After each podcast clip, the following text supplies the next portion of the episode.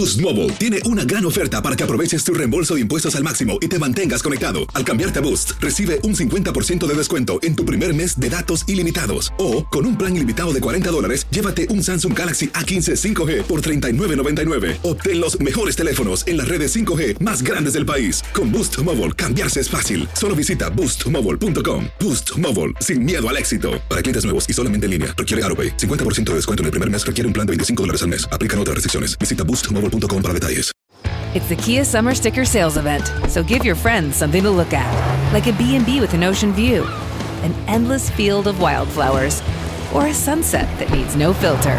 Make this a summer to share and save with a capable Kia SUV or powerful sedan. See your local Kia dealer or visit kia.com to learn more. Kia, movement that inspires. Call 800 334 Kia for details. Always drive safely. Sale applies to purchase of specially tagged 2024 vehicles only. Quantities are limited. Must take delivery by 7824. El verano llega con nuevos sabores a The Home Depot. Encuentra ahorros en asadores, como el Next Grill con cuatro quemadores de gas propano ahora en compra especial, a solo 199 dólares. Para hacer comidas de todos los sabores y cumplir con todos los antojos. Desde una clásica carne asada, con elotes y cebollita, hasta jalapeño poppers, para darle un toque picante a la reunión. Prueba nuevos platillos y sabores este verano, con ahorros en asadores de The Home Depot. Haces más, logras más. Lo mejor, lo más impactante, está por venir en Tu vida es mi vida. De lunes a viernes a las 8 por Univisión. El siguiente podcast es una presentación exclusiva de Euforia On Demand. Pues yo voy a discutir un ratito con ustedes lo que ya tantos hemos discutido durante la mañana. De dicho sea de paso, yo tuve la oportunidad esta mañana de conversarlo por aquí por WKQ con el amigo Ricardo Padilla, que estaba de bateador emergente. Pero obviamente les debo a ustedes un análisis más largo y un poco más a profundidad de todo este tema del estudio, del famoso estudio de Harvard University, que no es otra cosa que un artículo publicado en el New England Journal of Medicine, uno de los más prestigiosos o de las más prestigiosas revistas profesionales del mundo entero. Y en el mundo de la medicina, el New England Journal of Medicine es una de las eh, publicaciones que sientan la pauta y el estándar de las investigaciones médicas, de salud pública y de todo lo que tiene que ver con la preservación de la salud, que como ustedes saben es un derecho humano, reconocido por las Naciones Unidas. Usted cuestionar los artículos del New England eh, Journal of Medicine trae consigo una gran cantidad de detalles que yo me imagino que en el gobierno del doctor Ricardo Rosselló, quien es científico, quien es una persona que tiene un doctorado en los campos también de la ingeniería biomédica, pues se deben conocer, porque el primero que tiene que conocer esos estándares es el gobernador. Y esto me quiero tomar unos minutos para explicárselos, porque es mi deber no solamente como comentarista de asuntos públicos, sino también como miembro de la academia y profesor universitario que soy.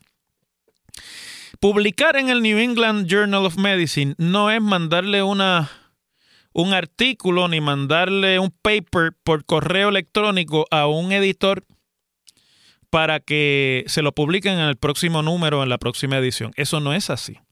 Estas son revistas que eh, se llaman en inglés peer reviewed. Quiere decir, peer reviewed quiere que los pares en la disciplina revisan lo que allí se publica, lo comentan, le hacen críticas y pasa un sedazo de los mejores de la disciplina en el mundo entero y la, la, junta editora del New England Journal of Medicine es una de las más prestigiosas del mundo.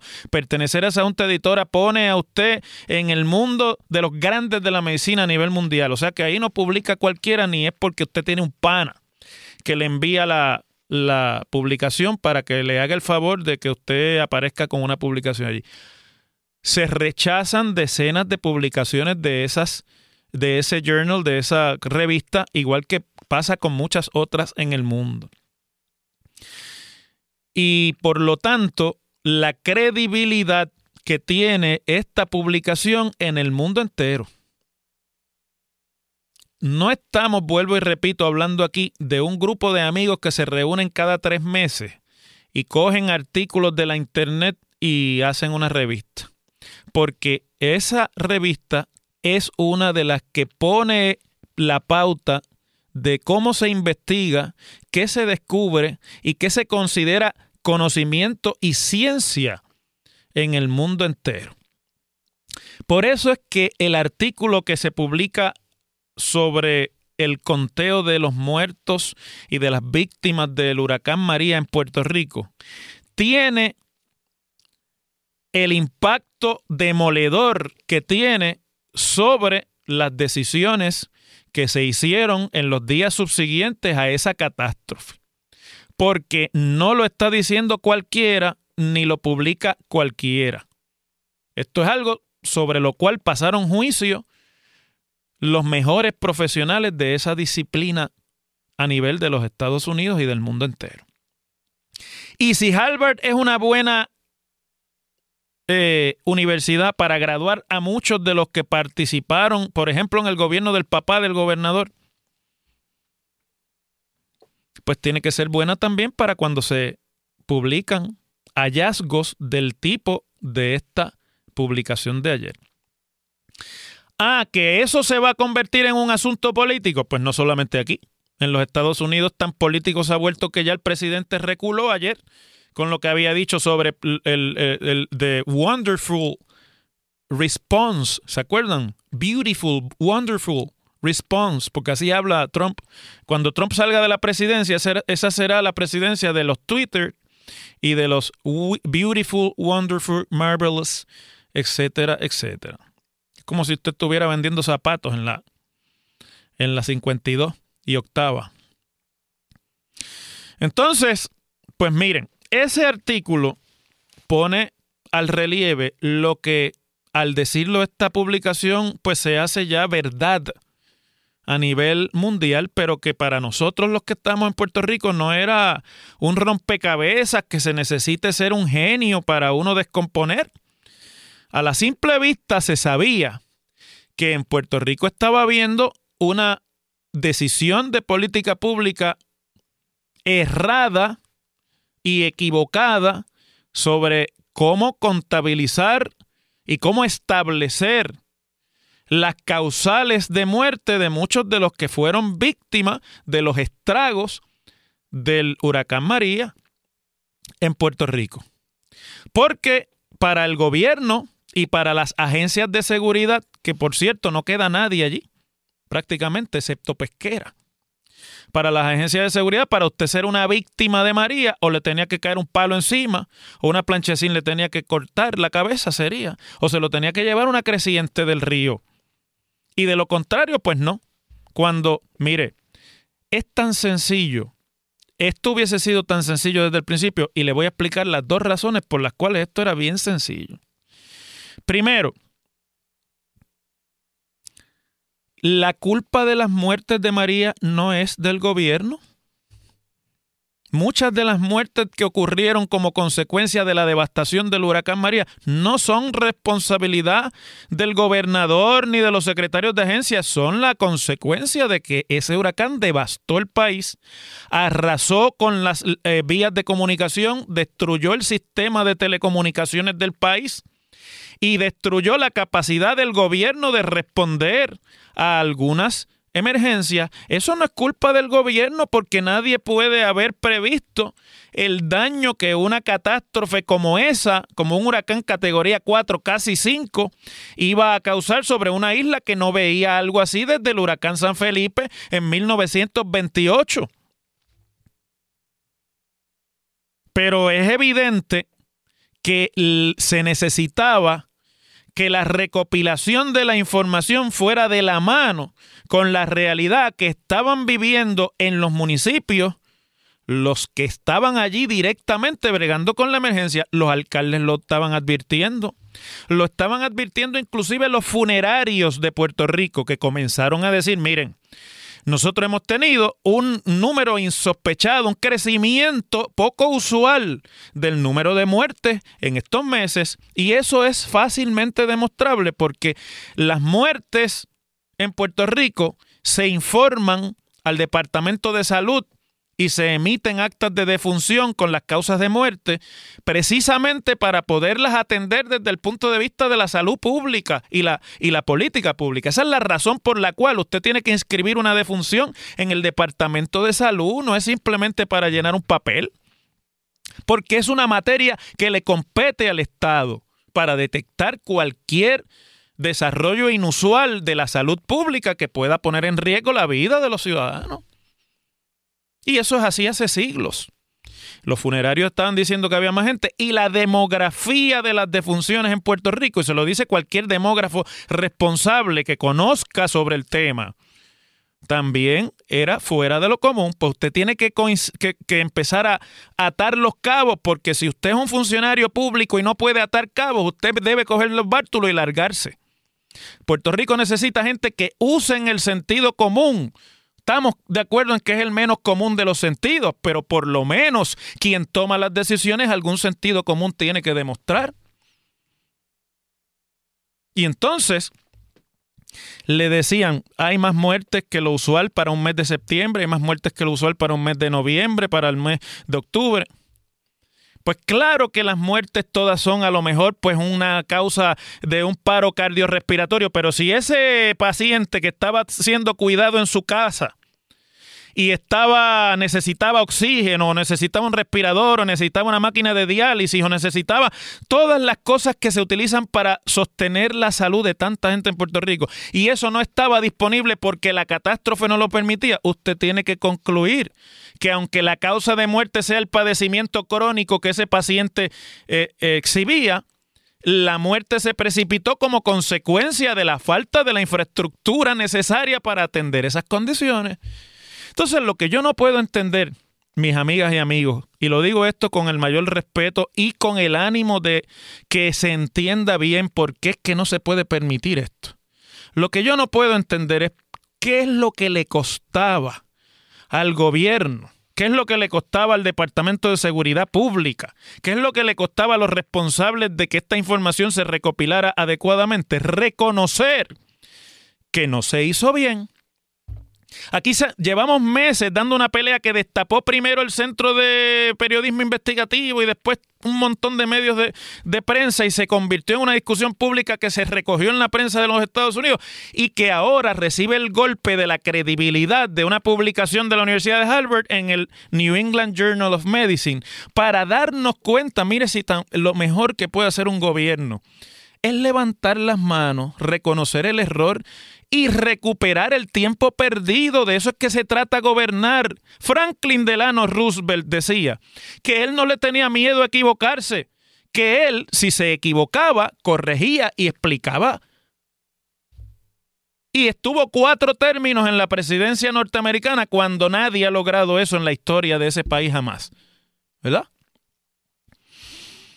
Es fundamental que estas decisiones se tomen y que esta información se recopile adecuadamente por dos razones. Porque cuando usted es el responsable del gobierno, usted está en la cosa pública administrándola porque el país le entregó a usted esa confianza en las urnas. Usted no solamente recopila la información para tomar decisiones en el futuro, esa es una de las razones. La otra razón es que usted es el responsable ante el pueblo de fijarle los deberes y responsabilidades a todos los que tienen a cargo parte de esa confianza que el pueblo le entregó a usted y usted tiene que repartir entre los funcionarios que le ayudan. Y no se puede excusar, ni se puede mediatizar, ni se puede bajar de tono, sobre todo cuando esa responsabilidad tiene que ver con la explicación de por qué hay 4.600 personas que tuvieron el infortunio de perder su vida con causas que son relacionadas al daño de ese huracán en Puerto Rico. Y en segundo lugar, la respuesta a una catástrofe en cualquier parte del mundo se mide a base del número de víctimas que produce. Cuán rápido, cuánta de la atención mundial y cuánto del socorro que necesita una sociedad que sufre una catástrofe como la que sufrió Puerto Rico se mide a base del número de víctimas. Y aquí vino Donald Trump y al lado del gobernador dijo que nosotros no teníamos, realmente no habíamos pasado por una verdadera catástrofe y que esto no era como Katrina, porque nuestras muertes entonces el gobierno las había contabilizado en 16 y que en Katrina había habido miles de muertes. Y ahora cuando la verdad empieza a salir, cuando la realidad de lo que sucedió empieza a darnos de frente, ahora nos damos cuenta que la realidad es que el impacto de María sobre Puerto Rico ha sido mayor en términos de muertes que lo que fue en el huracán Katrina en los Estados Unidos, en Luisiana. Y yo Mire, esto lo quiero plantear de buena fe. Cambien el rumbo y dejen de estar caminando de espaldas a la realidad, porque esa es la razón por la cual llevamos dos días con este tema y nadie lo suelta, porque no hay la valentía de los que toman las decisiones de reconocer que aquí ha habido errores y que esos errores no se pueden volver a cometer, pero sobre todo que quien los cometió no puede estar en posición de volverlos a cometer nunca más.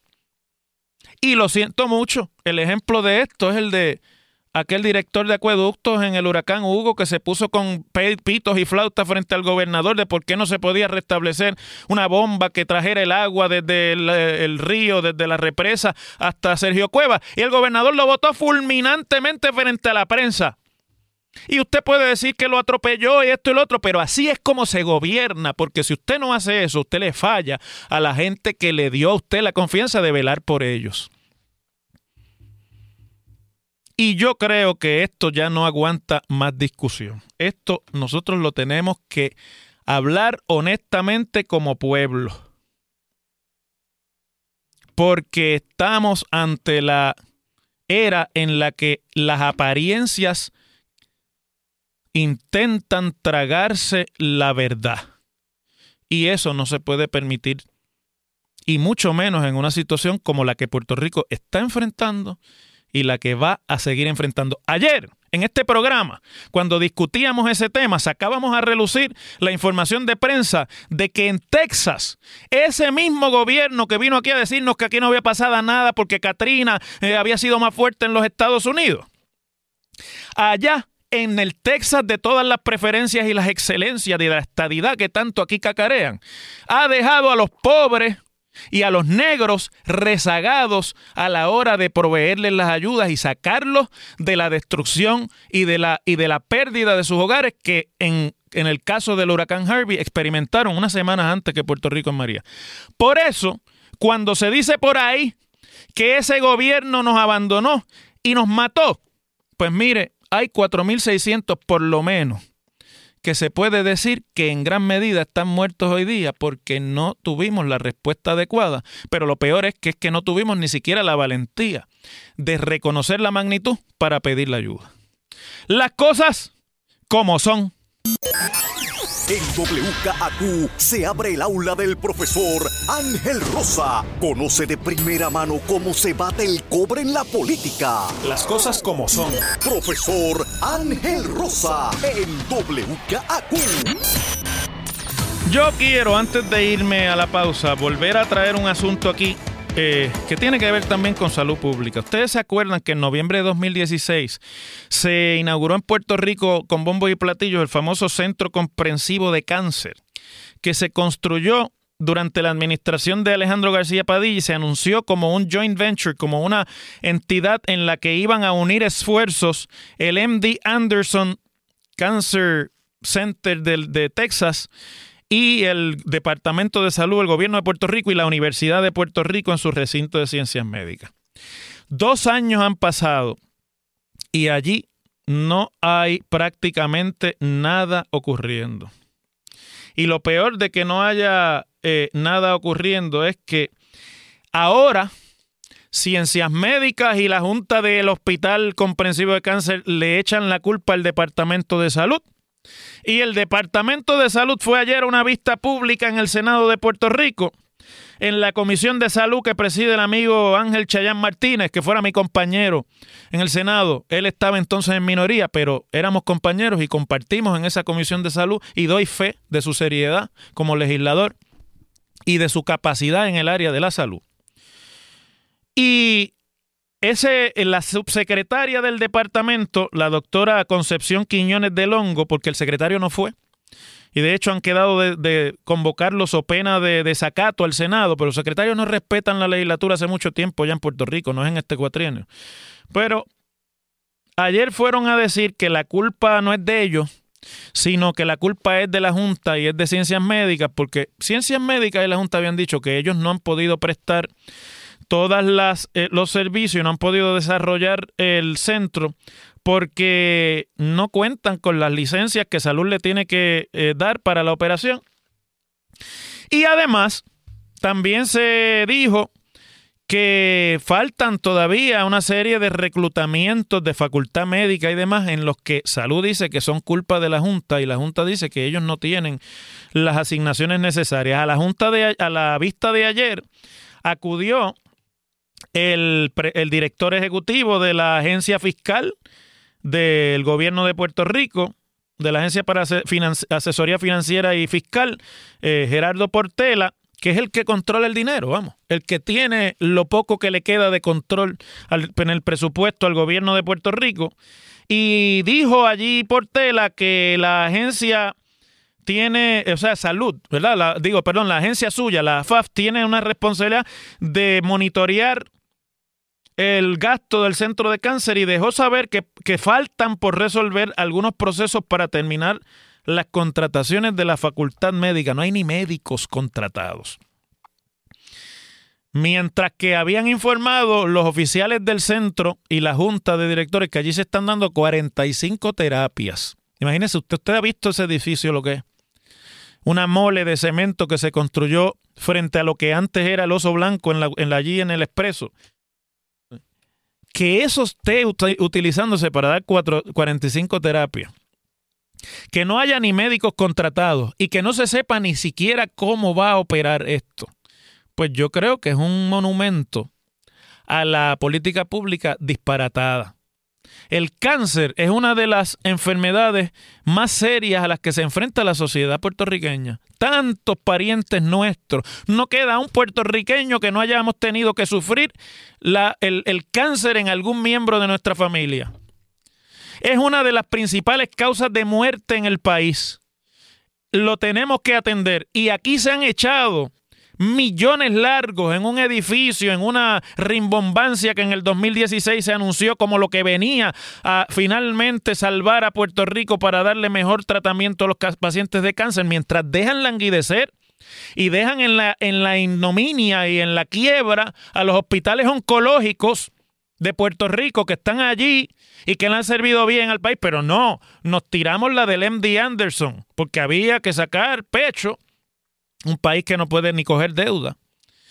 Y ahora, dos años después, dice Salud, el que fuiste, fuiste tú, como dice la amiga Yolanda Vélez Arcelay. Y los del centro y el recinto de ciencias médicas dicen, no, yo no, yo no sé nada. Yo llegué ahora mismo, si algo pasó, yo no estaba ahí. Esto es una vergüenza. Y felicito al Senado de Puerto Rico, a Chayán y al presidente del Senado, si tienen de verdad la intención de sacar esto de esa absurda incompetencia en la que está sumida esa oportunidad para atender a los pacientes de cáncer del país. Las cosas como son. El pasado podcast fue una presentación exclusiva de Euphoria On Demand. Para escuchar otros episodios de este y otros podcasts, visítanos en euphoriaondemand.com. Boost Mobile tiene una gran oferta para que aproveches tu reembolso de impuestos al máximo y te mantengas conectado. Al cambiarte a Boost, recibe un 50% de descuento en tu primer mes de datos ilimitados. O, con un plan ilimitado de 40 dólares, llévate un Samsung Galaxy A15 5G por $39.99. Obtén los mejores teléfonos en las redes 5G más grandes del país. Con Boost Mobile, cambiarse es fácil. Solo visita boostmobile.com. Boost Mobile, sin miedo al éxito. Para clientes nuevos y solamente en línea, requiere AroPay. 50% de descuento en el primer mes requiere un plan de 25 dólares al mes. Aplican otras restricciones. Visita Detalles. Esto solo es el principio. Porque lo mejor. Esto no se va a quedar así. Lo más impactante. ¿Por qué? Soy tu padre. Esta mujer me robó. Por favor, abre tus ojos. Está por venir en. ¡Pablo! ¿Entendiste? Tu vida es mi vida. De lunes a viernes a las 8 por Univisión. ¿Y eso? Sí que amerita un brindis, ¿no crees?